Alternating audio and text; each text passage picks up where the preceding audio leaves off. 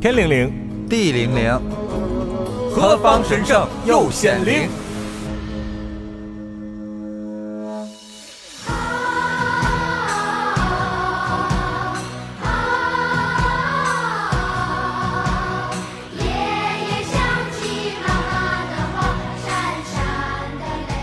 听见这个熟悉的旋律，大家都知道，有一个节日就要来到了。常小辉，干嘛？提前祝你节日快乐。我什么时候成你母亲了？你要送我一束康乃馨是吗？对，虽然你还不是一个母亲，但小辉我知道，做一个母亲是你从小到大儿时的梦想。你咋知道了？你在我家装了监控是吗？我跟你说，人家都说啊，三岁看到大，七岁看到老。嗯，我虽然没有看过你的三岁和七岁，但是我看你的十七岁到 三十四岁 这十七年，我就已经能够倒推到你三岁和七岁的样子。所以我三岁是什么样子？哎，小时候最喜欢玩的游戏是不是过家家？对，过家家的时候是不是有两个戏码你最爱演？一个是结婚，一个是当妈妈。哎呀，你怎么知道的？告诉我，你扮演结婚的时候是窗帘还是蚊帐了？窗帘蚊帐都有，但是我用蚊帐的时候被打了，我妈就跟我爸说：“哎呀，咱家是不是遭老鼠了？说床底下这蚊帐咬的一块一块的。”结果后来破案是被我剪掉了。婚礼举办了之后，你扮妈妈那一刻有想过爸爸是谁吗？嗯，有没有遇到幼儿园的哪个小朋友，忽然间就格外的想让他演爸爸？有？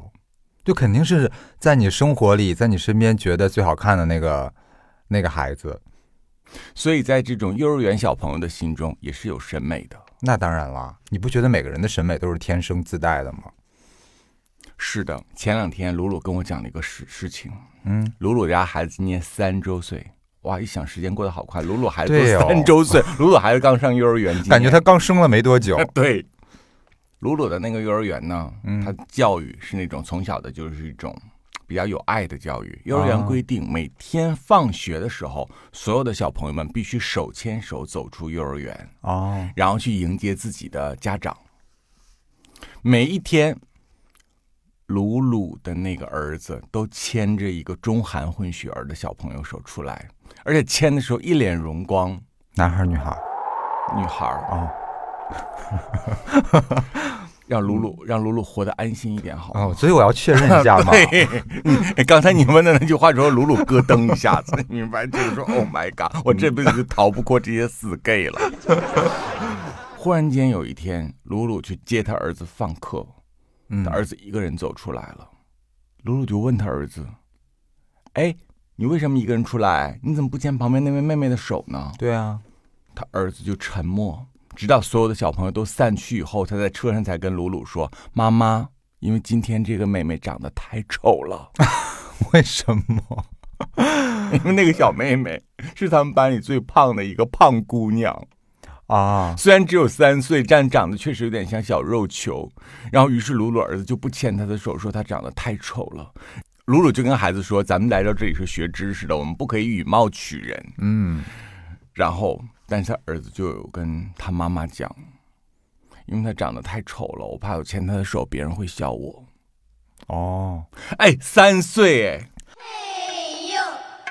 哎呦，但是生个大胖小子当妈妈这个愿望也实现不了了。虽然说我现在也结婚好多年了，但是一直都不受孕。对我也不知道是不是我身体有什么状况，我觉得哪可是小辉，我觉得你的身体真的没有状况。在你走路的时候，我有仔细衡量过你的胯，我觉得按照你的这个胯的宽度啊，那必定得是一个八斤以上的大胖小子。为什么你结婚这么多年还没有动静？小辉，今天是母亲节，我给你带礼物了。啥呀？康乃馨吗？不，这个叫做蚂蚁大力丸。蚂蚁大力丸。啥东西？听起来咋不咋不是什么好东西呢？这个药啊，你不需要了解它。嗯，我觉得回去以后给你老公吃一下。哦哦哦，我懂了。嗯，哦，年底我等你的喜讯。嗯，行，那个等我年底要有好消息啊，生了孩子认夏荷当干妈啊，我们提前先许提前先许好。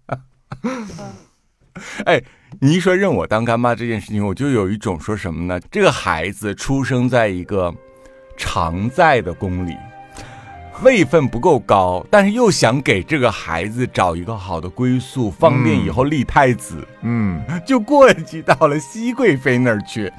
对，以后熹贵妃就是你的亲额娘。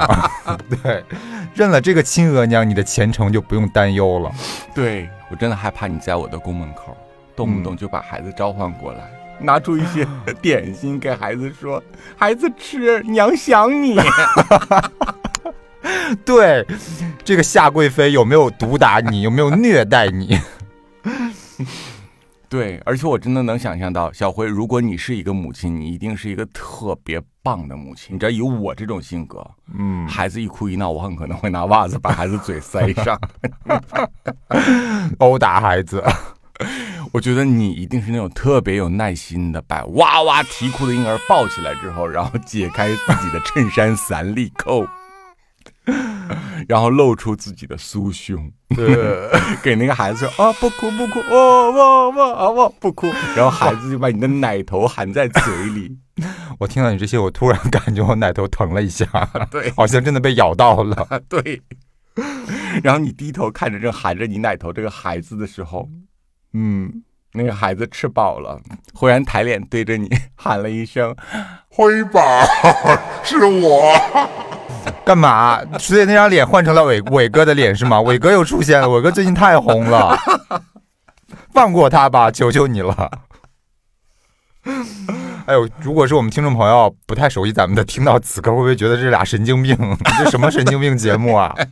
而而且伟哥是不是感觉到说，嗯，一开始啊，我以为你俩只是拿我调侃一期，后来我就变成了一个不在现场的常驻嘉宾，对期期都有我，都快成主咖了。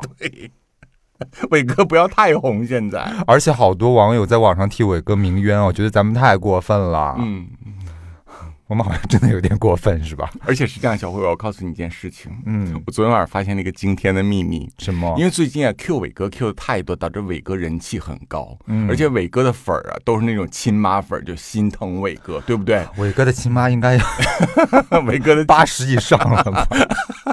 伟哥的亲妈应该牙都没了，是吧？是啊，我就出于一种好奇，打开了伟哥的朋友圈，因为你知道为什么吗？他不会自杀了吧？我想说伟哥应该差不多也快把我删掉了，啊结果没有。然后我点开伟哥的朋友圈第一条，哎，我叶和那拉氏河对着灯油火烛发誓，如有半句虚言，坠入阿鼻地狱。我看见了伟哥朋友圈第一条是放了两张照片，照片上写了一行字：我植发了。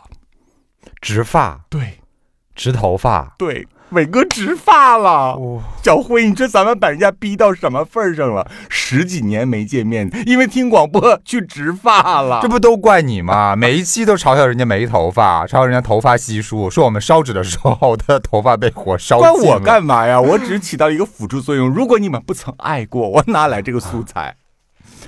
好吧，我们就不要不要再鞭挞他了，他太可怜了。你说都要这把岁数了，又去植发，年轻的时候都没有去植。对你要植，你早几年植啊！你趁着年轻还好看好看。啊，对呀，伟哥啊，拜托，你起步怎么这么晚嘞？哎，伟哥的亲妈粉又要来说我们太过分了。但是伟哥不但没有拉黑我，伟哥，我看朋友圈他默默的去植发，我那一刻觉得说你给他留言没？没有你，快去给他留言鼓励他。你说伟哥好棒，我说我我我昨天真的很想给他留言，我想给留言说伟哥。植发真的要早一点植，像你这个年纪植的话，存活率不高。啊！生命已然即将走到尽头了，是吗？啊所以你襁褓中的那个人就不要变成伟哥了？哎呦，不要啦，会吓死吧？好吧，那你说你小的时候玩喂奶这个游戏的时候，到底用的什么道具？就是小时候的那种洋娃娃，睫毛很长，是的眼睛一眨一眨的，那种要好几十块钱一个，对那种还比较。贵呢。，对，我好像玩的就是那种，哎，哎，小辉，嗯，我家里当时也有一个，那个洋娃娃真的很吓人。我觉得小时候我们真的没有觉得它吓人，小时候我们真的觉得它是可爱的，不然也不会玩它。小孩子小孩子哎，胆子可是都没那么大。为什么长大以后看了很多这种西方的恐怖电影之后，觉得那玩意儿好吓人？有一次我回家回山东，我不是有外甥嘛，嗯我妹妹的孩子，然后我就在家拍照片，拍了一张他的一个娃娃的照片，就也是这种能忽闪忽闪大眼睛的娃娃，嗯发到朋友圈，我就说好多年没有见过这种娃娃了，嗯结果下面所有人留言都说好可怕，好恐怖，抱着这个娃娃好像会做噩梦。小辉，哎，你有没有发现，当我们一个人在家的时候，经常会发现屋子里有那种咯吱咯吱的怪声，就是你也不知道那是瓷砖在冰裂，还是房梁在变形。总之，它就会有那种莫名其妙的声音发出来。哎，你有没有想过，那可能就是洋娃娃在动？哎，我们小的时候忽略一件事情，就你晚上睡觉时你要看一下那个娃娃，比如那个娃娃小的时候是左手抬高，右手放在膝盖上，嗯，哎，他经常你早上起来之后发现他换姿势了。那个年代就是没有摄像头这件事情，如果你装一个摄像头在黑暗中监控那个娃娃，你会发现，当你熟睡的时候，那个娃娃的眼睛然后就直勾勾的盯着熟睡的你，就像盯一个尸体一样。我的天哪！为什么小的时候没有想到这个娃娃会有这么恐怖的故事？你还敢抱着他喂奶？我在喂一个鬼娃。对。如果他真的是被一个婴儿上身了，就还好，嗯，最多是喝光你的奶，你的胸变得一高一低而已。好吧。如果他是真的被了什么厉鬼上身的话，小心的一口康昌给你咬掉。没关系，只要不是伟哥上身，我都能接受。够了，真是我们俩 醉了。这是个什么节目啊？所以你从小就是一个充满了母性光辉的男孩。我可不可以理解，就是说，小辉，你更想变成刘涛姐那样的女性？哦，就是跟谁都慈眉善目的，很亲切、很随和的，就是一个好妈妈，一个好媳妇儿，嗯，一个好大姐，一个好大姐，一个好情商。嗯啊，好像好像我正在往这个方向发展。对我感觉你正要朝着刘涛姐那个方向奔去，明白？嗯，所以每次你看到什么娘道啊，就这种作品的时候，就感觉看到了自己，是吗？那嗯也没有那么夸张了，娘道那个也太极端了。我觉得如果能变成刘涛姐也不错啊，也蛮不错的。很和蔼、很可亲，然后大家都喜欢跟她聊天，都喜欢跟她相处，她也比较热心，愿意帮助大家，跟她在一起很舒服吧？应该会。哦，那你这种骨子里的贤良淑德、温柔持家的个性，你觉得是后天的因素比较大呢，还是你先天基因里就自带这些细胞？嗯，我觉得都有吧。嗯就是肯定跟家庭的影响也有关系，因为我妈嗯妈就是一个非常传统、非常平凡的女性，就是属于一辈子都围围着孩子转的。嗯，就自从生了小孩之后，她脑子里所思所想的一切都是怎么样更好的把这个孩子抚养成人，怎么给到孩子更好的东西。嗯，她是那种能够包容丈夫错误的人吗？嗯，被迫包容吧，为了孩子被迫包容。嗯，那如果她能为了孩子去包容丈夫的错误，她也能够为孩子去包容一切的一切了。对，就是他们这种母亲非常有牺牲精神。就嗯，他自己心里觉得自己是很有牺牲精神的，我可以为了孩子忍受很多我本来不愿去忍受的一些事情。然后他在做这件事情的时候，他自己内心是充满了一种成就感的。对所以我就是在这样一个很传统又平凡的母亲的特别所谓的无私的爱的包围当中长大的，所以可能我有很多方面跟他就会比较像。所以在你妈妈的眼中，你是一个很完美的孩子，嗯，也不能说完美，因为这样的母亲通常都会给孩子增加非常多的滤镜。她看自己的孩子真的是这好那好，哪里都很完美。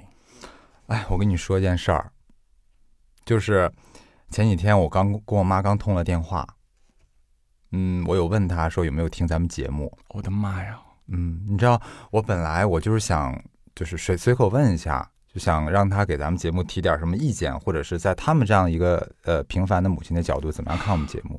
首先告诉我，你妈妈每期都有听吗？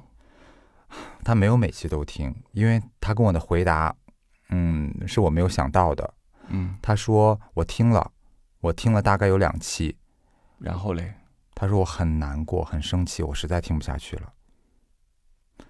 难过的点是什么啊？我说怎么了？为什么难过？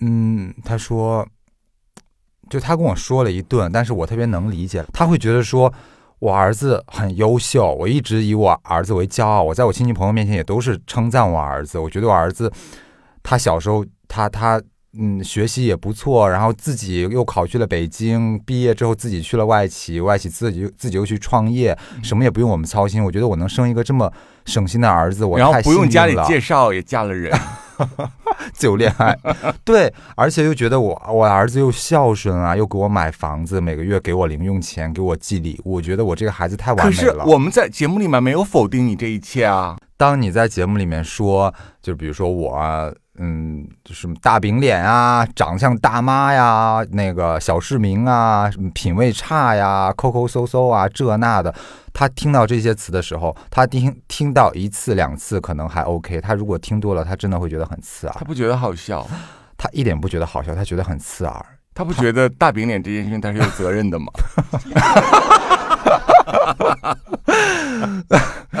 他会觉得说你为什么要这么说我儿子？我儿子有你说的这么差劲吗？嗯，但是我能理解他了，因为妈妈的角度是不一样的。但是我有跟他解释，我说你你那个这都是我们在节目里面的节目效果，你不要去相信。我说我们私下关系特别好，我说夏荷对我特别好，不然的话我们也不可能做十几年的好朋友。是这样，常妈妈，我是没有办法歌颂常晓辉的，因为如果我歌颂常晓辉，这个节目就倒了。对呀、哪有节目是互相夸的？我我有跟我妈说，我说你做一档节目，如果两个人互相夸、互相捧臭脚，谁要听啊？谁要听这些东西？，对，这个节目就倒闭了。那肯定要两个这好朋友。个节目倒闭了之后，你儿子的曝光率也就没有了。所以呢，常妈妈，你真的要与时俱进啦。肯定要两个好朋友互相调侃，这样才有意思啊。但是我发现这样的妈妈其实不止一个。你知道，我有一次看一个节目，你知道杨迪吗？杨迪就是一个谐星嘛，嗯经常在节目里面被开玩笑啊，被 diss 啊，或者是嗯，被拿来做效果。对。然后有一次，他妈妈上节目的时候聊到，他妈妈说。我每次在家里看到电视上我儿子被大家开玩笑、被大家 diss、被大家拿来一个工具像做效果一样，我就是一边哭一边看。他一点都不觉得好笑，他太心疼自己的儿子了。他觉得为什么大家要这样对他？你知道，妈妈是没有办法特别客观的去看待这件事儿的。呃，你妈妈知道你在 gay 界其实就是杨迪的咖位吗？我妈妈并没有关心 gay 圈儿啦，我妈妈也没有关心 gay 界，好吗？我妈妈可能认识的 gay 只有我一个。哦，现在又多了一个你。啊，对，对，我跟你说，你小心所以。我，所以我真的很害怕这件事情。我害怕你妈妈一会儿就从录音棚外面冲进来。你小心，我妈妈有一天听节目实在忍无可忍，然后拿着一把菜刀跑来北京把你暗杀掉。是这样子，阿姨，你真的不要杀我，因为你就算把我杀了的话，小慧也到不了一线。不，我妈妈会说，把你杀了之后，一姐的位置就是我儿子的。如此罪妇，实在该杀。好啦，我妈妈也没有真的生气啦，已经被我说、说服了。嗯，那你妈妈有听咱们节目吗？有啊，嗯，嗯，有跟你分享一些听完之后的听后感吗？有，哦，她是每一期都听，而且呢，呃，因为她的话不是一个很多的人，嗯她有表达过两次她听这个节目的感受。第一次是这个节目真的好棒，他说这个节目可以让不同年纪的人感受到过去，嗯这是他第一次的评价。就应该是在聊父亲那几期的时候，嗯，第二次的评价的时候，就他有听了我们的青春卡拉 OK 那几期，哦，他又给我打电话，他说，就是常小辉的梗接的近乎完美。哇，谢谢阿姨的表扬。对，他说无论多么难以下咽的那个气口，他都能够完美的接住，并且非常有弹性的再把话题丢给你。你找这个搭档真的很棒哎。啊、好感人。我的母亲呢，嗯，她和我们常规理解的那种含辛茹苦的母亲是有一些本质上的区别的。嗯，首先，她关注我微博也有七八年了。哦，然后呢，每一次当我被骂上热搜的时候，所有营销号就是基本上把我鞭尸一遍的时候，她都是那个评论里面最淡定的人。他不但可以看每个营销号底下的评论，而且他还能做到不回复，他也没有生气。没生气。那你妈妈真的太坚强了。我母亲就会觉得说：“你为什么要介意？因为还有人说你好呢。对啊，”他说：“也不是都骂你的呀，还有很多人替你讲话，你为什么看不到？”所以他非常非常的包容。我的母亲呢，是一个军区领导的后代，哦，他的妈妈是一个儿童医院的院长，嗯，他的父亲是一个军区的领导，所以呢，他是一个出身我觉得不错的是，人。他骨子里是自带三分清高的，这也很正常。因为在他这种五零后的人身上，他觉得自己从小出生在一个长春市，嗯，也是一个中国比较大的城市。而小辉，你不要忘了，在今天的长春好像有点暗淡了，但是你要知道，在他那个年代，长春是中国的工业之都。当然了，那个时候东三省是很辉煌的。对啊，那个时候你提到中国的一汽，提到长影，嗯，这都是感觉中国巨大的那种工业工厂、文化摇篮，对就很有面子。优渥感。很有优渥感。他觉得说，他同学们的妈妈大部分都是家庭妇女，而他的妈妈是一个儿科医生。哦，他从小呢，因为是军人家属，他们家是都有保姆的，而且是军队分配的保姆，哦，明白？那算是非常好的家世，是一个非常非常好的家世。他从小到大就有着极其强烈的优越感，嗯，他总是喜欢带着一个上帝的视角去旁观别人。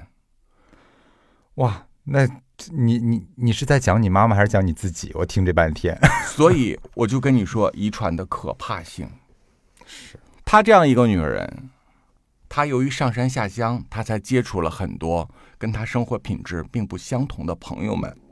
那在这一场历史运动之中，也改变了她的很多，并且她在这场历史运动的后期，也认识了她的第一任丈夫，也就是我的父亲。嗯，啊，他们在一起生活了十年，然后分开。母亲一生是结过三次婚，此刻她这段婚姻是她的第三次婚姻，呃，跟你父亲那是第一次。跟我父亲是我母亲第一次的婚姻哦啊。后来她又嫁给过一个军官，哦，因为性格不合礼仪。然后呢，现在她的老公就是她现在这个生活最久，就他们已经结婚了快二十年的这位，也是一位医生。哦，那也不错啊。我不知道为什么，他好像是跟儿科的医生就怎么这么有缘。他妈妈是一个儿儿童医院的院长，然后他呢，最后的这个老公，也就是陪他到老的这个人，也是天津一个儿科医院的主任。而且跟军官也很有缘分啊。小时候就是军属，然后第二任丈夫也是军官。是的，嗯，我从小就对这个人其实是有一点距离感的，因为我从来没有见过我的母亲搞这种什么抱孩子呀、亲孩子呀、妈妈很爱你啊这种行为。我记得在我小的时候，只要我靠近我母亲的身边，我母亲就会一把把我推开，她就会觉得说，嗯，就比如说，孩子很皮的就往母亲的怀里扑，嗯，可能又抓又挠的孩子很顽皮嘛，我母亲就会一把把你推开，说夏天很热，你知不知道？她说大夏天的多热，你知不知道？那粘在一起很烦。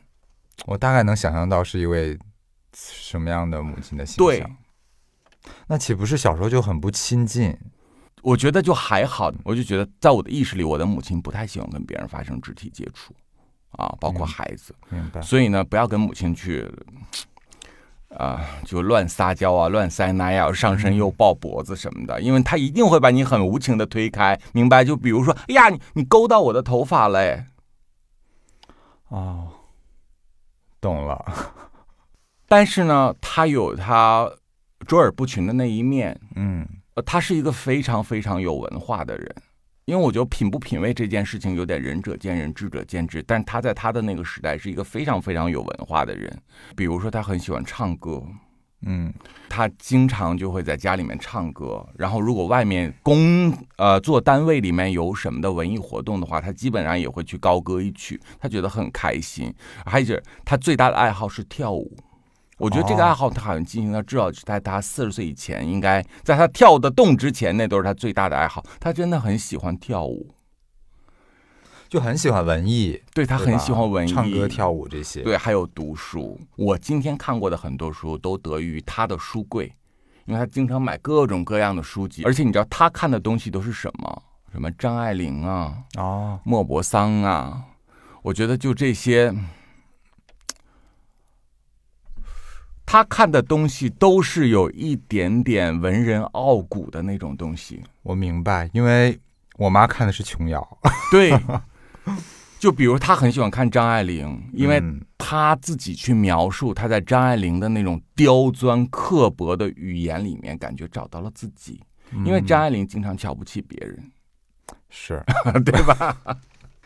所以你妈妈在这个读书的过程中找到了共鸣。对。所以我是觉得说，他从小到大在我心中就是一个很有知识、很有品位的人，但是很不亲近。于是乎，在他离婚的那一年，嗯，我选择了跟我父亲生活，而且我做这个选择不是全家人商量过的，是我母亲走到我的房间，跟我讲：如果我和你父亲离婚，请你选择你的父亲。哇那你妈妈真的是对，太有性格了。是的。然后你知道，小孩子就会有一种比较模糊的概念，就觉得是要跟着妈妈的。嗯然后我母亲就告诉我说：第一，你父亲是一个有钱人，而我不是，我只是一个上班族。嗯未来一个男孩子花钱的地方还有很多。第二点是，妈妈迟早是要嫁人的。我嫁到了别人家去以后，你怎么办？会引发出非常多非常多的麻烦事情，是妈妈解决不了的。是，所以你应该跟着你的爸爸，你的爸爸能给你的未来一定比我给的多。你妈好理智哦。对你妈真的好理智。一般的妈妈就会觉得说，无论如何，我要孩子跟着我。对，在我判给了父亲之后的漫漫长长的许多年里面，我和他见的面是非常非常有限的，甚至于中间有十几年是没有见过面的，因为我并不知道他去了哪里。所以他的第二次婚姻和第三次婚姻都是在这段时间发生的，但是我并不知道，嗯，是我们再次相逢的时候，他告诉我了这一切，我才知道的。嗯所以你看，就是潜移默化中这个基因的影响有多强大。你你在你刚才在跟我讲你妈妈的时候，我感觉就在说你自己一样，就是性格比较清高，比较孤傲，嗯，比较为自己而活。但是你妈妈真的很超前，因为哪怕到今天，这样的妈妈相对来说也是比较少的，更何况在那个年代。我们两个人都是信命的人，嗯然后呢，我们都有去算过，我和我母亲的八字是极其的不合的，所以我们是不能够生活在一起的。哦，我现在回看这一切的选择，它是一种必然，它并不是一个偶然，它不是人为的，这叫天意。因为我和我母亲的八字是相冲相克的，我们两个人由于性格非常的相似，只要在一起就会大吵架，所以我们就注定了要分开，偶尔的相见，才能珍惜那个短暂的 moment。我记得有一段时间，大概当时我就是十七八岁的样子，有一年我的母亲忽然间出现了，她从海南回到了北京。她当时呢是想说，她接下来要生活的地方，她要选择一下。于是乎，他就跟我取得了联络，他就呃把他的东西先放在了我家，嗯而且他把海南的房子都卖掉了。然后他住在我家的时候呢，我们俩就经常会发生争执。我也不知道为什么，就莫名其妙的就会发生争执，无论是观念上的，还是生活习惯上的，还是彼此的这种精神不能相容的。我记得有一次在吵架的时候，我就对我母亲说了一番话。我说：“你喜欢待在这儿待，不喜欢待在这儿，你可以搬出去，因为这是我父亲给我买的房子，这是我家。哇，你说这话也是也挺不流行的。我记得我母亲就非常沉默的就回了她的房间。嗯当时好像是大冬天，那年的北京鹅毛大雪，然后他就把两个手拄在窗台上，一直望着窗外。好像大概过了半个小时之后，我觉得我刚才说的话是不是有点过分了？嗯，我就推开他房门，轻声的说了一句：“妈，你怎么了？”然后我就看他的背影在抖动。在哭泣。对，也许我没有喊他的时候，他还没有哭泣。嗯，可能我一喊他的时候，他背影就开始抽搐了，他就望着窗外对我说：“再给我一点时间，可以吗？”他说呢，我最近正在看房子，但是还没有太合适的，但是我会抓紧时间的。他说呢，你说的没有错，我不是哭你，我是哭我自己。啊，但是莫名还是感觉有点心酸。对，然后过了没多久之后呢，他就买了房子，嗯，然后就一消失又是十几年，好像他的第三次婚姻就是在这十几年里。哦，啊。好在第三次婚姻过得还挺幸福的，对，能维持那么多年，肯定也是一个不错的婚姻。对于你妈的性格来说，对，嗯，我觉得可能她的心态和他对生活的心态也是有所转变的嗯，啊。我能理解为什么你们俩在一起老吵架，嗯你不觉得吗？夏荷，如果是把你复制粘贴嗯，到另外一个人身上，就是你们完全性格、灵魂都一模一样，你们俩是做不成朋友的。对，你们俩是互相排斥的。是的，朋友都是有互补色彩的，是，因为一模一样的人，那叫针尖对麦芒。尤其是你的性格又有很多的极端色彩在里面，是的，两个极端色彩的人是不可能融合在一起的。对，就像两个刘涛姐可以在可或许可以在一起生活，两个刘涛姐在一起，婆婆妈妈就该记个记，记个记了。嗯，哎，他们之间就会因为这个一半算呢，可能你又谁谁在背后说了什么话呀，他们可能就会生生是非了，他可能就不嗯包容了，不温柔了，但是两个巩俐在一起，可能在一个屋檐下更难一起要搞出来，首先要搞清楚谁是王这件事情，对。因为一山不能容二虎。是，所以我能理解 你跟你妈妈性格太像了。对，都说儿子像妈，儿子像妈，我觉得也不光光是这个外貌上，嗯，对，我觉得儿子像妈这件事情啊，真的是有一天，尤其你人到中年的时候，你会发现，我怎么能这么像他？你会发现，你就在延续着你母亲的很多很多东西。是。小时候总觉得我们是完完全全不同的两代人，对，那是因为你在成长，你还是个小野兽。你在成长的过程之中，当有一天你彻底的完整了之后，你坐下来开始向自我的内部探索的时候，你才发现，哇，我怎么跟他这么像？所以其实母亲在孩子的这个成长过程中，对于孩子这个世界观的形成是很重要的。我觉得重要到了一种复刻的地步。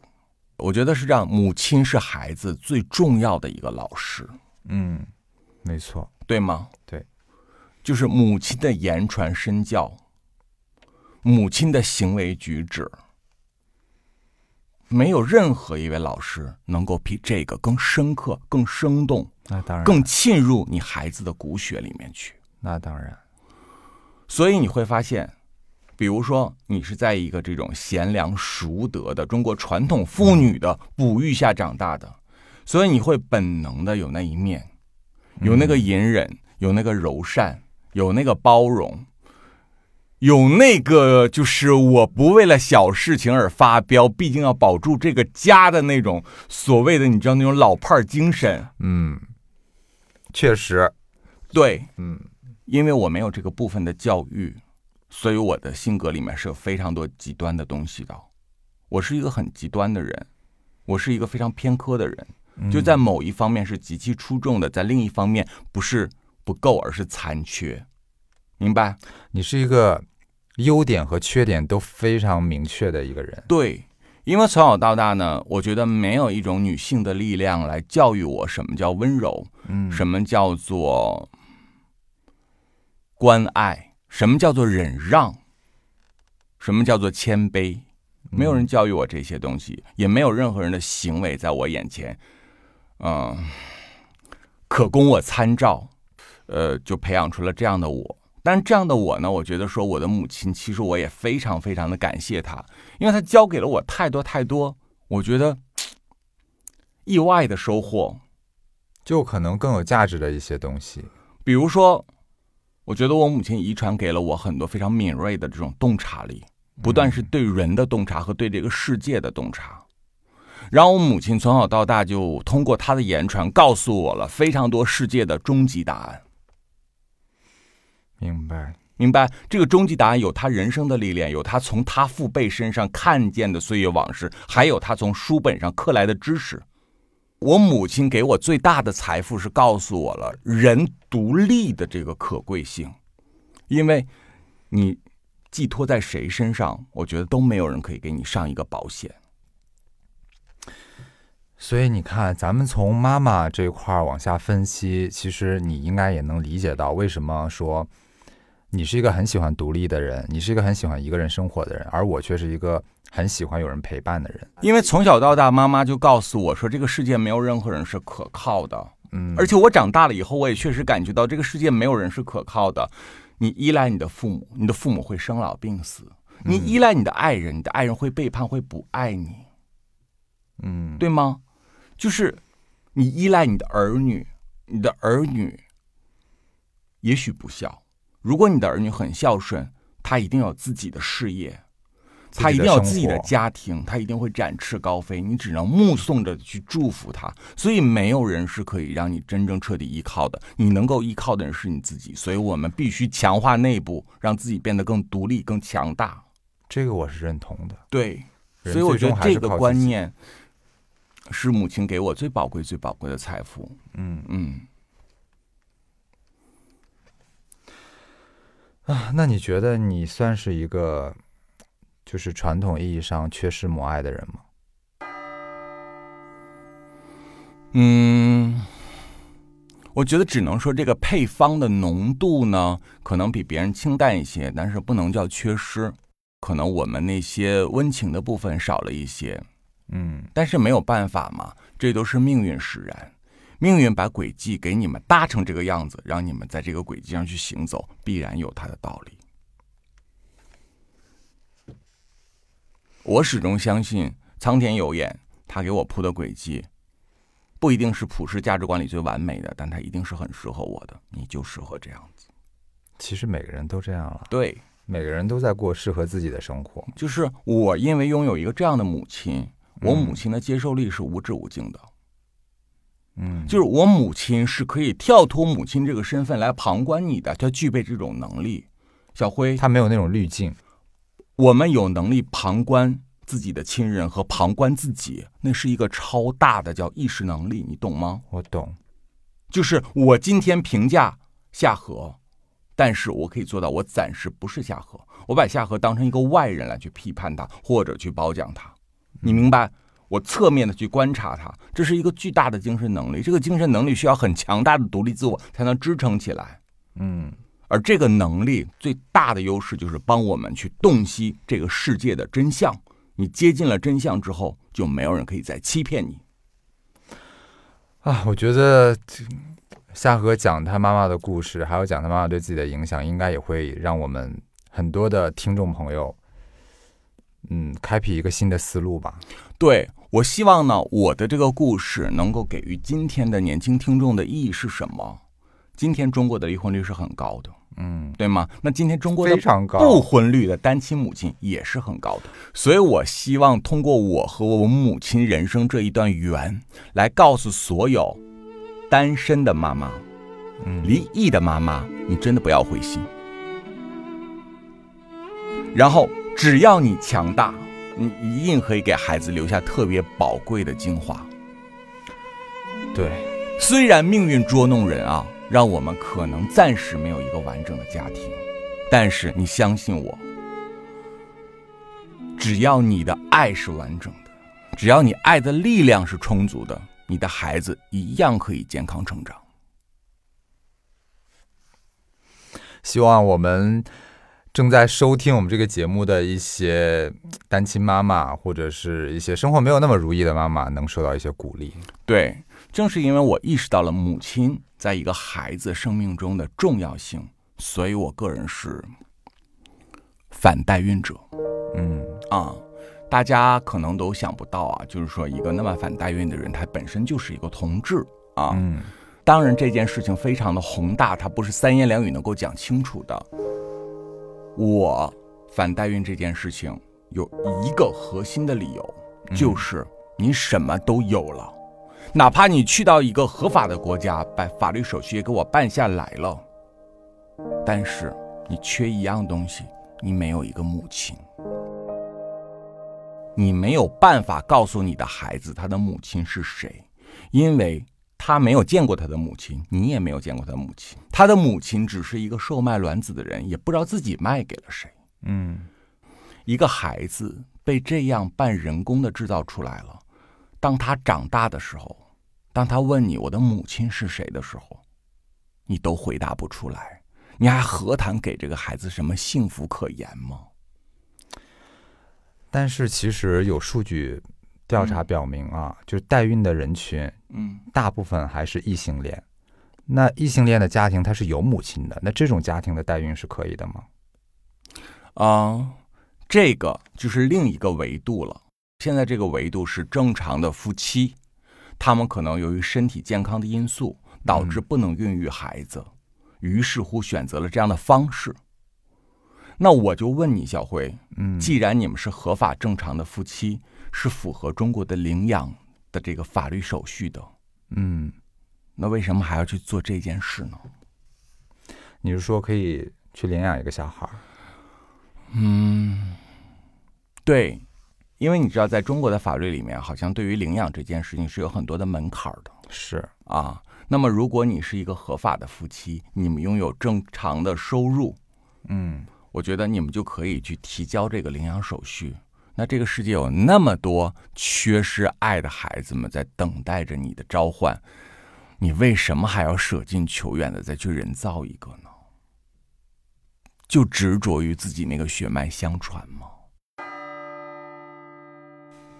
啊这个问题确实需要思考一下。你我不能这么做是什么？咱就想领养，咱不够资格，领领养不了，因为咱们在中国的法律里面叫单身男子，您单身男子根本就申请不了这个。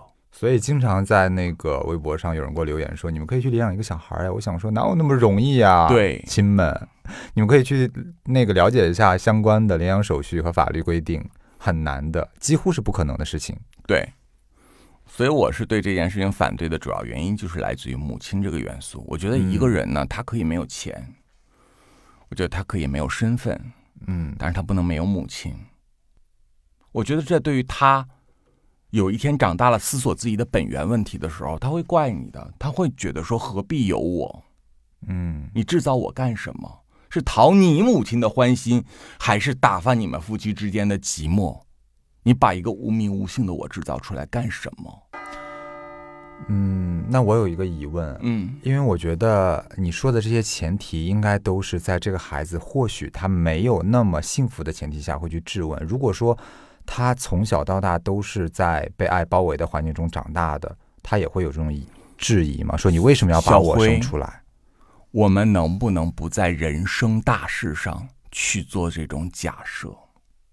我今天买了一瓶水，好喝我可以喝光，不好喝我可以丢掉。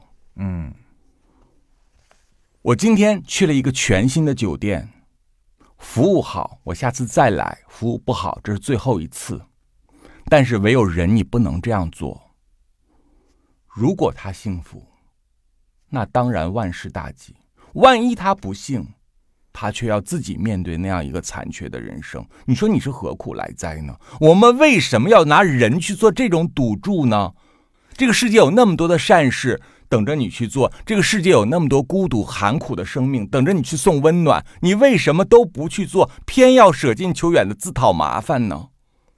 就是这个后果可能是比较难预测的。对我举一个例子，你觉得你这一生肥短流长都受过了，心智很强大。可是你不要忘了，一个四岁的孩子，当他上幼儿园的时候，别人指着他孩子的后脊梁说：“你知道吗？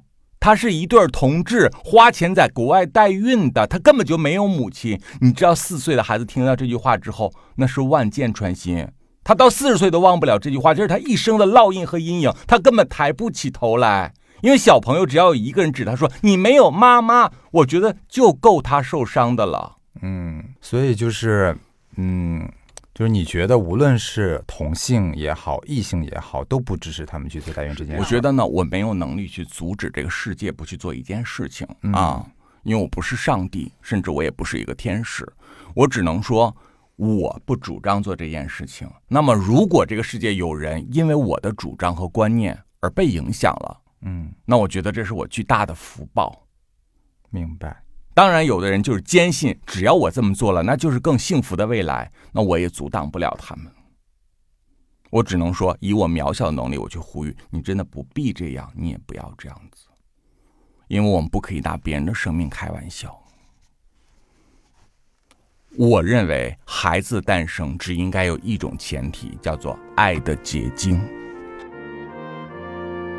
唉，其实说一千道一万，咱聊这么多，也都是因为觉得说母亲这个角色在孩子的成长过程中是相当重要的。对，因为母亲确实是对孩子各个方面，无论是性格啊，还是你潜移默化的一些为人处事的方式，都是有影响的。嗯嗯像我妈妈，她就是一个，就是她是很平凡的妈妈，她可能说没有你妈妈那么高的文化，或者是那么独立的一个性格，她就是一个很朴实的母亲。嗯但是她的性格也是对我有很大的影响。就比如说，她也是一个很能隐忍的人，就是她是一个，嗯怎么说呢？像好好先生一样，你知道吗？大家都会说他是一个性格很好的、很好相处的一个人。那他在什么时候去把自己打开？嗯，然后做回那个其实是有一点不情愿的自己呢？啊可能在家的时候偶尔会吧，或者是跟父亲吵架的时候偶尔会嗯把自己真实的想法说出来。嗯，但是平时他是呈现出来一个一直是一个很好的状态给大家。而且我妈妈她不是一个漂亮的妈妈，嗯但是她特别在乎自己的形象，就是他到什么程度，你知道吗？嗯从我记事开始起，他是每天都要抹粉底的，每天都要抹。他很在意自己的形象，他很在意说别人说他不好看，说别人说他胖或者什么。那你一定是他的亲儿子，因为我从认识你的那一天开始，我就经常在你脸上看到各种像腻子一样的东西。那倒也没有啦，大部分时间见你的时候还是素颜的，毕竟那么熟了。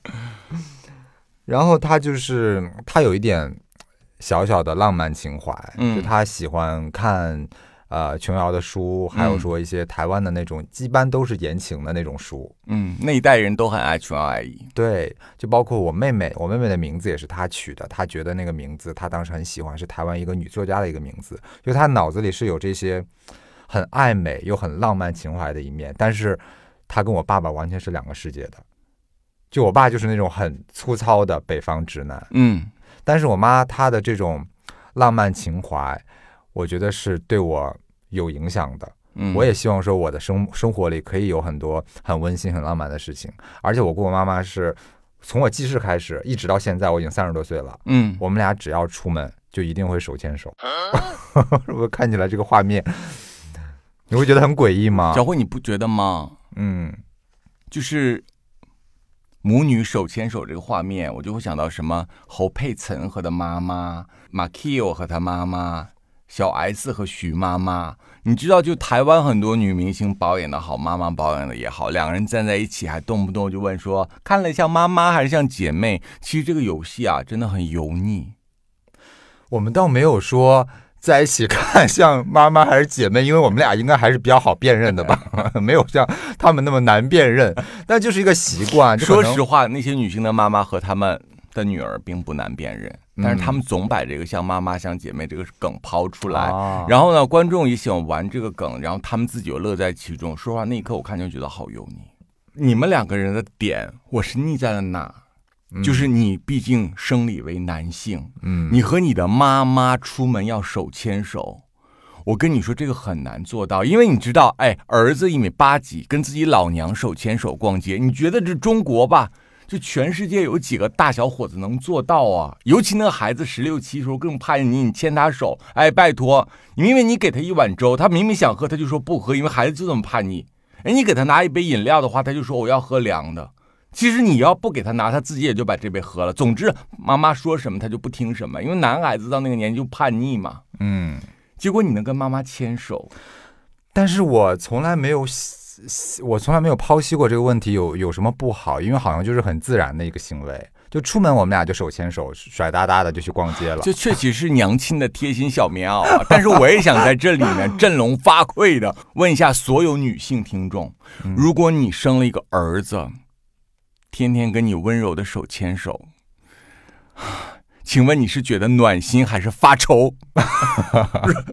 以我的了解的话，如果我我有点愁的话，我像我这我这儿子，这可咋整啊？你说？可能我妈脑袋也比较简单吧。对呀你像我脑袋简单，可能也是遗传。就她没没想那么多，她可能就觉得我儿子跟我亲近，因为我真的跟我妈很亲很亲，特别亲。你就想想，你的老公，你的男朋友，嗯，他是一个跟妈妈牵手的人，你说，就面对这个，我觉得妈宝都不足以形容的人，你说你当时你难不难受？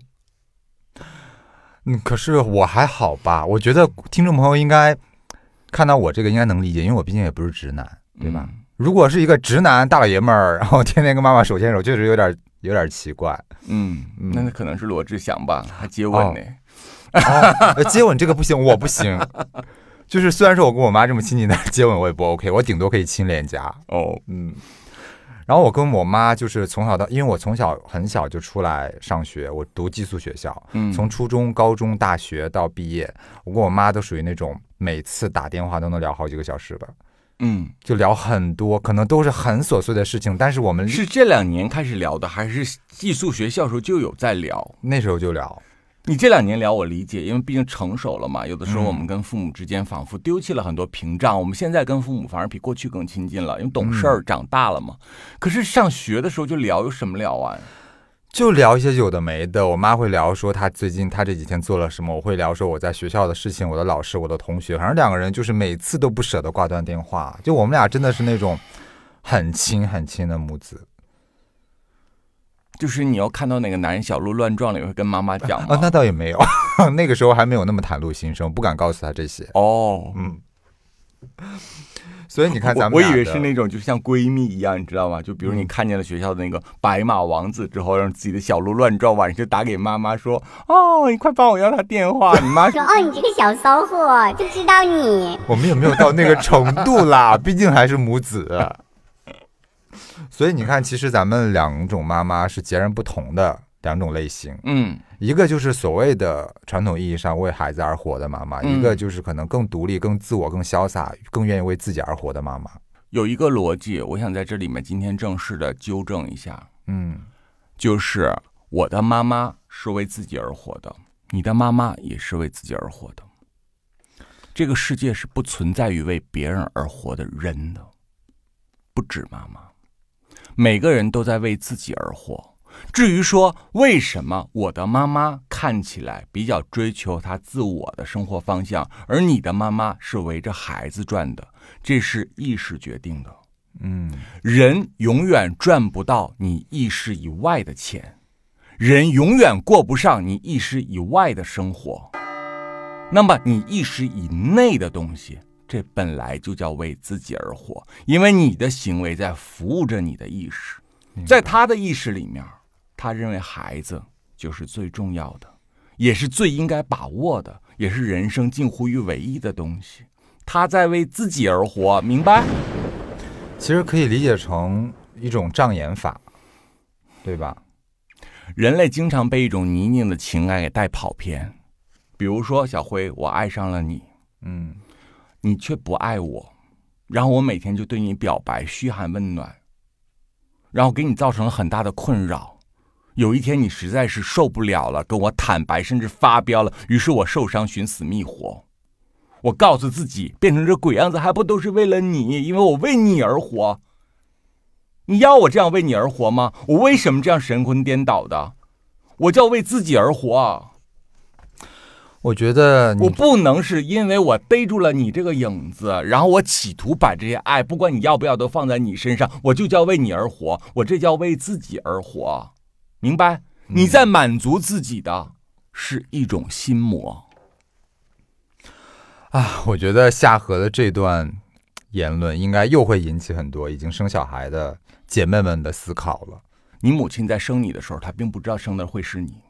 你在出生之前，你也不知道你会从你母亲这户人家里面来到人间，对吗？嗯，所以你们彼此之间并没有既定目标，是缘分把你们安排在了一起。如果你母亲的娘胎当时孕育的不是你常小辉，而是另一个性格迥异、长相不同的男孩子，你母亲也会同样的爱他。只要是从这个管道出来的人，他都会这样的爱。为什么？因为他的人生意识是他希望相夫教子。嗯，明白？所以他对你好，你当然应该孝敬他，并且一生的感恩母亲。但是你说这就叫母亲为你而活了，我不认同。母亲在为自己而活，大家都在为自己的嗜好而满足的时候，怎么能分出谁为别人活，谁为自己活呢？都为自己活呀！啊我觉得这一段有点灵魂拷问，就很多人可能没有想到这件事情还有这一层，因为确实是大部分的妈妈都觉得啊，我为孩子付出好多，嗯我把你抚养成人，我这辈子有大把的大把的时间都花在你身上，然后我可以没有自己的生活，但我但我一定要呃围着你转，谁让你这么做的？就母亲的天性使然吧。你天性使然，怎么能叫为别人而活呢？你在满足自己的天性，咋能叫为别人而活呢？嗯，对吗？我们能不能把母亲这个近乎于神坛上的两个汉字，先暂时的跟所有的东西平放在一起？我们冷静的来看一看它，嗯，有什么本质区别吗？就母亲这个词好像在各个地方都有点被过度美化。母亲呢，当然有她的伟大之处，嗯但是否说我只要沾上了母亲这二字的光环，我就在各种逻辑里面全都占有了道德高地？我觉得不应该的。嗯，哎，反正我回我回想一下，就是小时候我妈所谓的为我而活，嗯确实也做过很多让我很感动的事情。当然啦，我们可以呃更换一个角度去剖析，说他其实也是在为自己而活。但是嗯我能想到的，他为我付出的事情还是挺多的。就比如说小我小的时候，小学的时候有一段时间学习成绩不好，我妈呢就去给我请家教。你知道那个年代请家教其实是一件不便宜的事情。嗯，学什么呢？嗯，各科，数学主要是数学啊，还有语文主要是数学，因为我数学不好。所以就要加强补习。对，然后每天，可是我现在看起来你也不像数学很好的样子，补到哪里去了？所以可能就没有用，是吗？可能我现在生活也不需要数学。对呀、我现在感觉我跟你说点事情，你账都算不明白啊。所以妈，你听到没有？你小时候花那些钱都白花了，真的是。就是他会请很多老师过来嘛，但是你知道小时候是小孩都不都不太爱学习，都喜欢玩儿，所以我小时候小学的生活是很痛苦的，因为我每天放学之后我都不能出去玩，我要在这样，各位听众，我要给你们科普一下，在我们八零后的童年里面，补课嗯真的不是一件必须的事情。它不像嗯现在的小朋友们，对就感觉人人都补课。你要是不补课，哎，你就是那偏远山区的 留守儿童。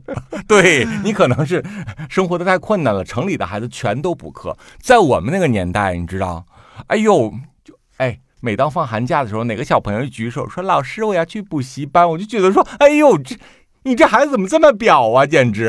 到放假了你还不玩去？啊对，演这出给谁看呢？那个时候孩子放学是真的就去玩的，就是可能老师布置的作业你写完之后就没事儿了，而且我跟你说，老师布置作业，我从来都要开学前一个晚上写，啊，哎呦，甚至我都是在 早上提前一小时上班级里面去抄别人的。哎，我跟你说，我那时候 我比你更夸张。我小时候放假的时候，嗯。一个暑假过去，马上要开学了，嗯，我小时候零花钱比较多，嗯，我就雇几个小朋友一起帮我写，哇，你雇枪手，对，然后就赶紧帮我写，第二天交上。但是我爸妈到现在都不知道这件事儿。嗯嗯，那个时候你知道我没有那个玩儿的空间了，每天要被那个家教，呃，放学之后写完老师的作业，还要被他教课，还要写作业。我那段时间真的很痛苦，我就每天在我家的一个墙上写满了我讨厌妈妈，妈妈最坏了，妈妈是嗯世界上最坏的人，我特别讨厌妈妈，就叭叭叭叭写很多这种，我觉得她剥夺了我的时间，剥夺了我的童年。嗯但是我妈看到这些，她依然无动于衷，她嗯坚持请家教，因为她坚信 我老母亲含辛茹苦的这个这个心意，你早晚会懂的，嗯你早晚会读懂母亲的心的。迟早会变成一个数学天才。你不觉得就是妈妈很爱 妈妈很爱说这句话吗？嗯你早晚会懂妈妈的心的。包括我们家之前遇到困难的时候，有几年比较难的时候，我妈就去，我妈卖她的首饰。都要给我买课外辅导书，哇，这个我觉得这个画面我真的是想象就有点心酸，因为你知道吗？我经常呢跟很多人探讨一个问题，就是人生很多东西都能卖，但是嗯首饰真的是卖不得。小辉，你不觉得吗？卖基金、卖股票、卖虚拟货币，OK 的，因为这些东西就是理财产品，它就是拿来交易买卖的。如果放在那儿不动，它丧失了它的价值。嗯然后你可以卖房子、卖车，卖房子嘛，生了我卖了，我换个大的，或者说我现在急用，先卖掉盘活资金，然后卖车子 OK 啦，这个东西消耗品嘛，反正你再买肯定是新款更好的。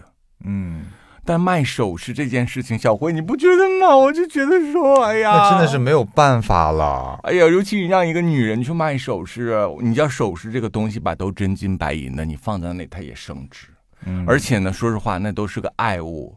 你甭管平时戴不戴啊，谁没有几个首饰的话，感觉心里也发有点，有一点就感觉到说也心里毛毛的，就感觉我好像没有点家底儿的感觉。所以把首饰卖了那一刻，你知道吗？就确实，哎呦，那几年我们家确实比较困难，就是经济上比较紧张。我具体也忘了什么原因，好像是做生意还是怎么样，就是赔钱了。嗯然后我妈又没办法，家里又拮据，她就把自己的之前的这些首饰都卖掉了。而且我妈有一次跟我讲了一个事情，我一直记忆记忆至今。那是我中学的时候，因为我妈是开店的，嗯她开一个五金店，就里面什么自行车、电视机、洗衣机、电冰箱就这样的一个店。嗯然后她跟我说，有一天她坐在店里，外面有一个卖橘子的。推着车过去，一边推一边走一边吆喝卖橘子。我嗯妈是一个很喜欢吃水果的人，嗯她说她当时特别想去买点橘子吃，然后她就站起来，又坐下，站起来又坐下，他就犹豫要不要去买，后来最终还是没有买。他觉得啊，就是我能省一点是一点，就是在我们家最困难的那两年，所以我这件事一直记到今天，我就觉得，哎我，妈妈为我付出太多了，所以我在上我上大学的时候就出去实习嘛。我实习之后赚到的第一笔钱，我第一件事情就是给妈妈买了一件礼物。我觉得我人生赚的第一笔钱一定要花在妈妈身上，因为她真的对我为我付出太多了。你给妈妈买了一筐橘子，那倒也没不，我现在确实经常经常给妈妈买橘子。对，我记得那个时候我去到国贸，嗯我一个学大学生，我去到国贸给我妈妈买了一件皮毛大衣，在当时是呃原价六千多，打完折两千多我买的，但是嗯十几年前了。嗯，也蛮贵的。然后回到家之后，我妈穿不进去，因为我妈小了。我妈说：“儿啊，你妈啥身材你不清楚啊？” 就没有穿进去，但是她依然觉得很宝贝，保留到今天，那个就变成一个它的展品。像一个纪念品一样。OK，啊所以你说，嗯，妈妈有时候跟我说：“哎，我我这辈子就是为你为你而活。”我也没有什么话去反驳她。呃，每个妈妈说这句话的时候呢，我觉得是对自己人生的一种总结和告慰。嗯你明白吗？就像很多人，他都会对着那个暮年的人说：“哎呀，这一辈子跟你啊也挺好的，还好有你。嗯”但是这辈子他是你最精彩的人吗？你一开始是打着奔着这个结果来过一生的吗？可能并不是。但是呢，人生已经过了大半，你愿意用这样的一个符号来给自己一个心灵安慰，嗯，我觉得，呃，那我们就默默的谢谢他就好了。但是从逻辑上，从精神世界的深度剖析上，为别人而活这件事，压根儿就是一个伪命题，这是不存在的。啊明白，这个又得值得我去思考一下了。真的，每次跟你聊完天之后，我都要思考半天。是这样子，小辉啊，我想问问你，嗯，嗯，你妈妈是这样一个比较传统的北方女性，嗯，那么呢，她人生的重心都是在相夫教子，是，她人生中所有的隐忍也都是为了维系一个家庭的平和。对，那么她是什么时候发现你是一个不一样的小孩呢？难道你妈妈不觉得这个牵着自己手的儿子有点奇怪吗？难道你妈妈不知道其他的山东大男孩，人家都是真的是喝酒泡妞、打架斗殴、抽烟，而自己的儿子跑来牵自己的手，就是这儿子孝顺的也未免太吓人了吧？嗯，我觉得我妈脑袋确实是比较简单，因为她很相信我。你知道我妈特别坚信一件事情是什么吗？啊，就是她的儿子永远不会骗自己。就我儿子永远会跟我说实话，我不知道他哪来的这个自信，反正他就永他就这么想，他觉得我们俩是无话不谈的母子。嗯，所以在他曾经质疑我这个问题的时候，我就给他吃一个定心丸，我说啊没有啦，我说我就是喜欢女孩子了，因为那个时候年纪小，你还不敢告诉他真相，他就会觉得说啊，那我儿子说是就是。你母亲是更想吃这颗定心丸，还是在吃这个定心丸之前，其实他是狐疑过的？他或许狐疑过，但回忆过之后，你给他这个定心丸，他就会选择相信，觉得嗯，我儿子是不会骗我的。嗯，他愿意相信你的这个谎言。是，那在他选择了相信你这个谎言之后的那些年里面，他难道不会觉得有点不一样吗？因为我的母亲从小他就知道这个人不对。嗯我十岁那年看了一部电影，叫做《霸王别姬》。嗯我第一次看这部电影的时候是在北京的叫地质礼堂，我第二次看这个电影的时候在哈尔滨的工人文化宫，我第三次看这个电影的时候就是已经有盗版的碟或者是录影带了，哦，我就把它拿过来之后，又去了我离了婚家的妈妈家放这个录影带，因为这个电影长达三个多小时。是。我记得放完这个影片之后没有多久，我母亲就给我父亲打了一个电话，因为我爸爸是个没有文化的糙人，他只通知了他一句：“你儿子是同性恋，你要做好这个心理准备。”那我爸爸就觉得说：“哎，拜托，一个十岁小孩子，他讨论这些是不是太早了哇，你妈好好敏锐啊？”。对他后来看完这个电影之后，他爱的要死，他就又把这个电影推荐给他的妹妹，就是我老姨。他领着我老姨看这个电影的时候，他就跟我老姨讲，他说我儿子看这个电影的时候，我觉得他看见的陈列仪和我们是不一样的。我们只是看戏，但是他看见了很多不一样的东西。所以你妈在你十岁的时候，其实就洞察到了这一切。是，的，我跟我妈说 yes or no 那根本不重要，我妈相信她自己的眼睛。嗯，所以我就问你，当你妈妈选择了相信你的那颗定心丸之后，然后她就彻底安心到了后来吗？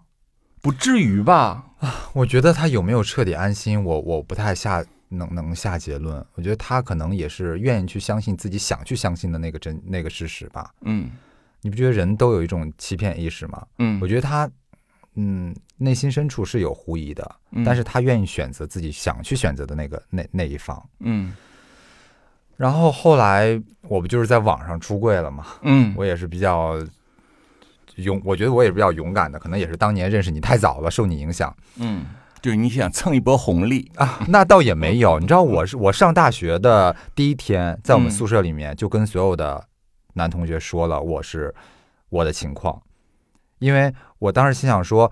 如果是因为我不知道别人能不能接受，如果跟人家在一个屋檐下，在一个房间里住了很久之后，人家才发现，或者我才告诉人家，会不会觉得别扭或者难受？所以干脆我就先说。可以有这个气口去讲这件事吗？刚认识第一天，嗯，我我记印象里我是说了嗯跟他们，而且当时他们就也都知道了这件事儿。但是让我很很庆幸的是，他们知道这件事儿之后，反而我们相处的更好。就他们有很多地方，我不知道为什么直男他们本能可能会让着你，不是？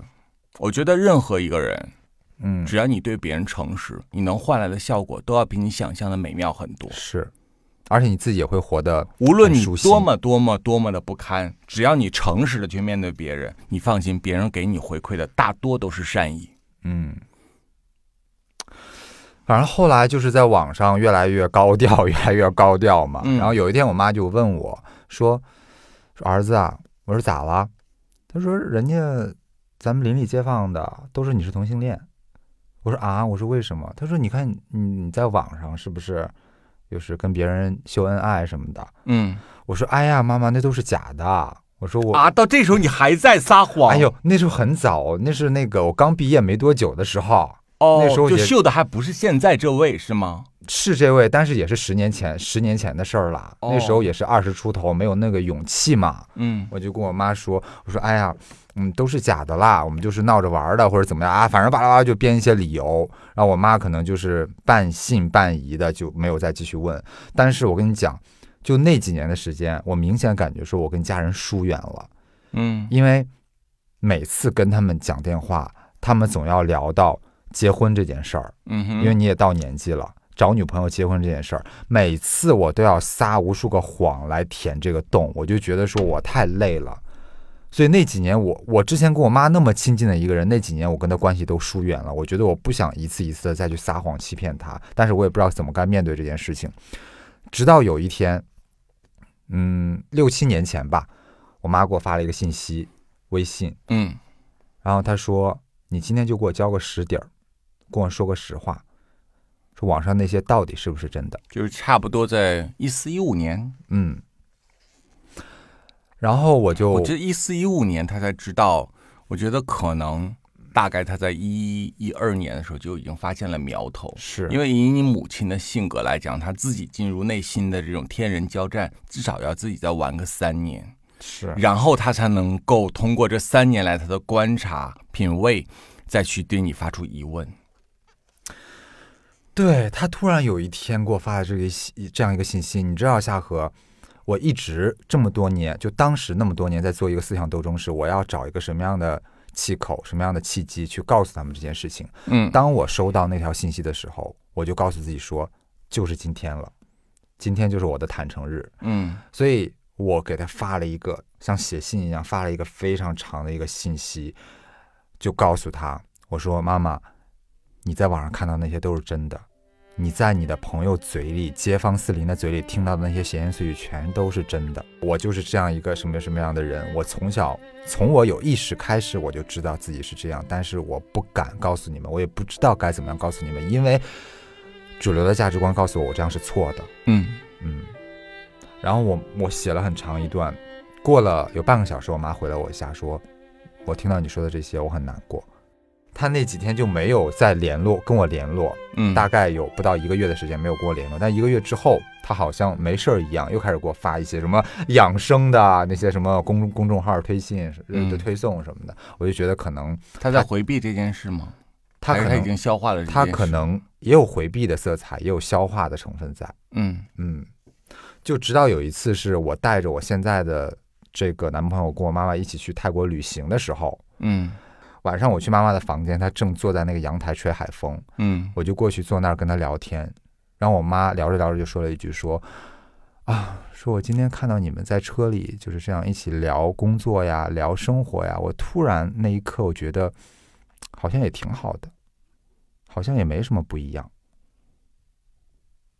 就这样的生活，反正你开心，你幸福，然后从箱子里拿出了一些红枣和莲藕，铺在我的床上是吗？说妈也没给你带什么别的，你就嗯多补补身子。早生贵子。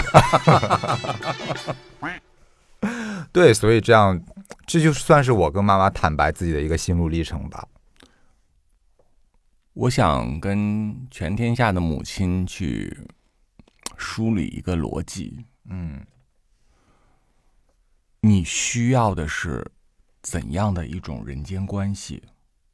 嗯如果你需要的是人间假象，不管别人内心渴望的世界究竟是怎样，但在你这位母亲大人面前，必须伪装成你的演员，你是这出戏的总导演，所有人都要按照你的方向去走，完成你需要的那个结局。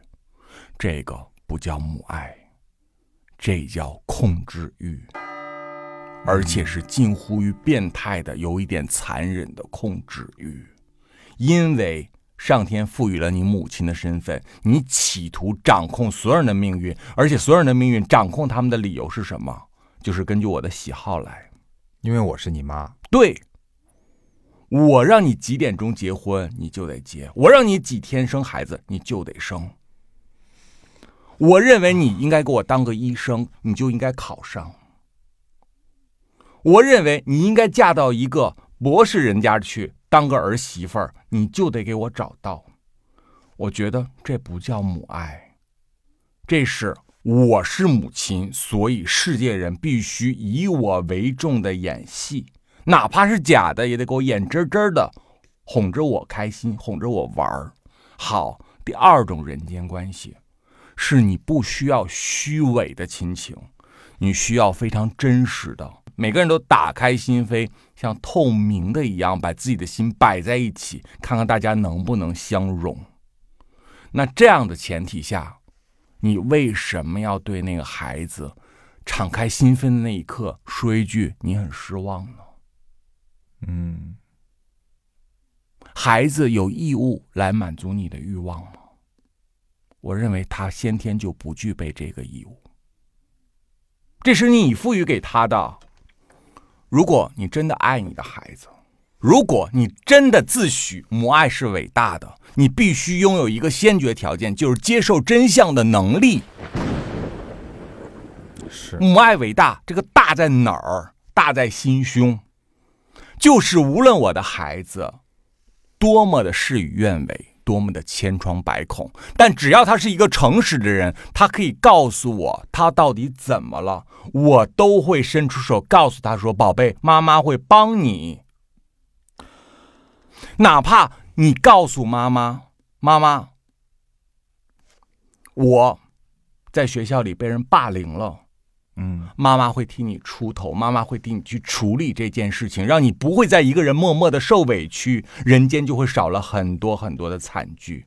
哪怕你非常羞愧的告诉妈妈：“妈妈，我虽然年纪很小，但是我早恋了，甚至我们很不守规矩偷吃了禁果。”你应该告诉你的孩子，没有关系，妈妈也是从那个年纪走过来的，妈妈不会怪你。但是这件事情已经发生了，妈妈有义务告诉你今后要怎么保护自己，不然你会受伤，你会后悔。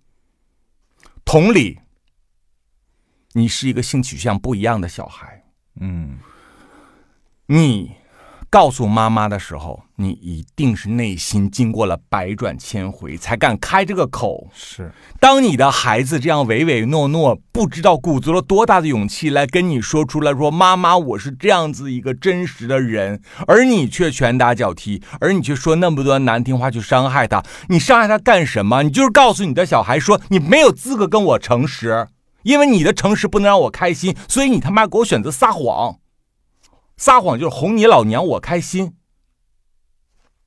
你不觉得你很丑恶吗？就是当全世界都歧视我的时候，你作为我最亲的妈妈，不光不给我送温暖，还要跟全世界的人一起来歧视我。那一刻，你知道孩子的心里有多绝望吗？我觉得每一个妈妈，甚至是每一个家长，都说过这句话：我希望我的宝贝做一个诚实的人。嗯，如果你敢说这句话，你首先要做到，你是一个诚实的人，你有一个接受诚实的心啊。而且我觉得孩子跟父母之间，如果能坦诚相待，真的是一件特别特别可贵的事情。是的，因为这个世界上，孩子跟父母完全坦诚的真的很少。我们每一个中国孩子嗯，都有经历过在外面出了事、受了委屈、出了状况，不敢跟家人讲的这样一个成长过程。为什么不敢回家说实话？考不好分不敢讲，打架了、受欺负了不敢讲，把钱花光了不敢讲，惹是生非了不敢讲，早恋了不敢讲，出柜了也不敢讲，甚至到了很大的年纪时候，你为什么还不结婚？你也不敢讲。为什么跟你的父母永远都用撒谎在维持着亲情？因为你的父母啥都能听，就是不能听实话。可是，如果两个人彼此之间连这一点点信任都不具备的话，你们枉谈来人世间做了一场母子。你们连这个基础都没有的话，其他一切都是在虚假上建立的。Sorry，大家，在这个母亲节，我不应该如此激昂。我希望全天下的母亲听完我这段话之后，能够有所警醒，就从这一秒钟开始，是你要告诉你的孩子，无论你善良或是邪恶，无论你美丽或是丑陋，妈妈只会帮你。你无论告诉妈妈什么样的真相，只要你诚实，妈妈都不会责备你。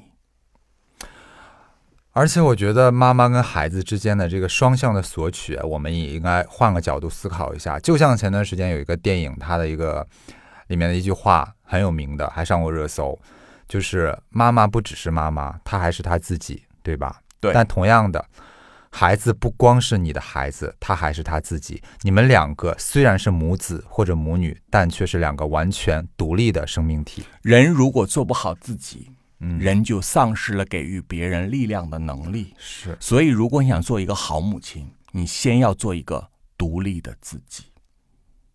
反之，如果你想做一个好孩子，你更要长大成人，做一个独立的自己，才能有能力回馈给你的爹娘。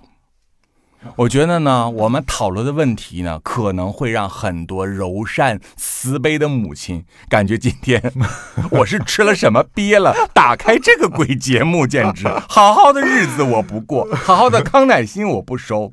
我听这个鬼节目，我我我自虐个什么大劲？有种被抽打的感觉。对，我们在前几期有探讨过，人一生爱的能量它是有限的，是，就是你爱一个人更多，这个能量是从哪儿来的呢？它并不是凭空产生的，它是从其他人那里搬运过来的。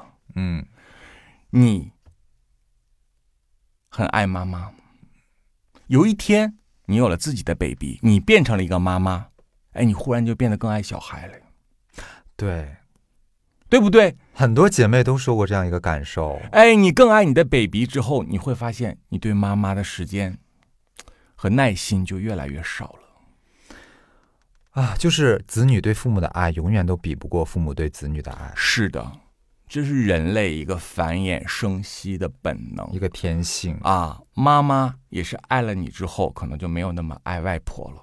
对，如果这个逻辑大家已经清楚了之后，记住，在百忙之中，一定要给母亲一点点的温暖。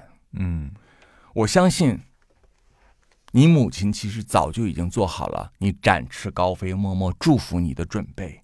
但是，如果你能在母亲节或者是妈妈的生日送上一个饰品，送上一条围巾，买上几件新衣服，哪怕只有一束漂亮的康乃馨，甭管妈妈嘴上是说一千或一万个我不需要，您别买，但只要你把东西摆在他面前，这就是他后半生吹嘘的资本，这就是妈妈的荣耀。是，他们会发自内心的欢喜。是的，好了，最后我们祝天下母亲母亲节快乐。这样和我一唱一和。我知道午后的清风会唱歌，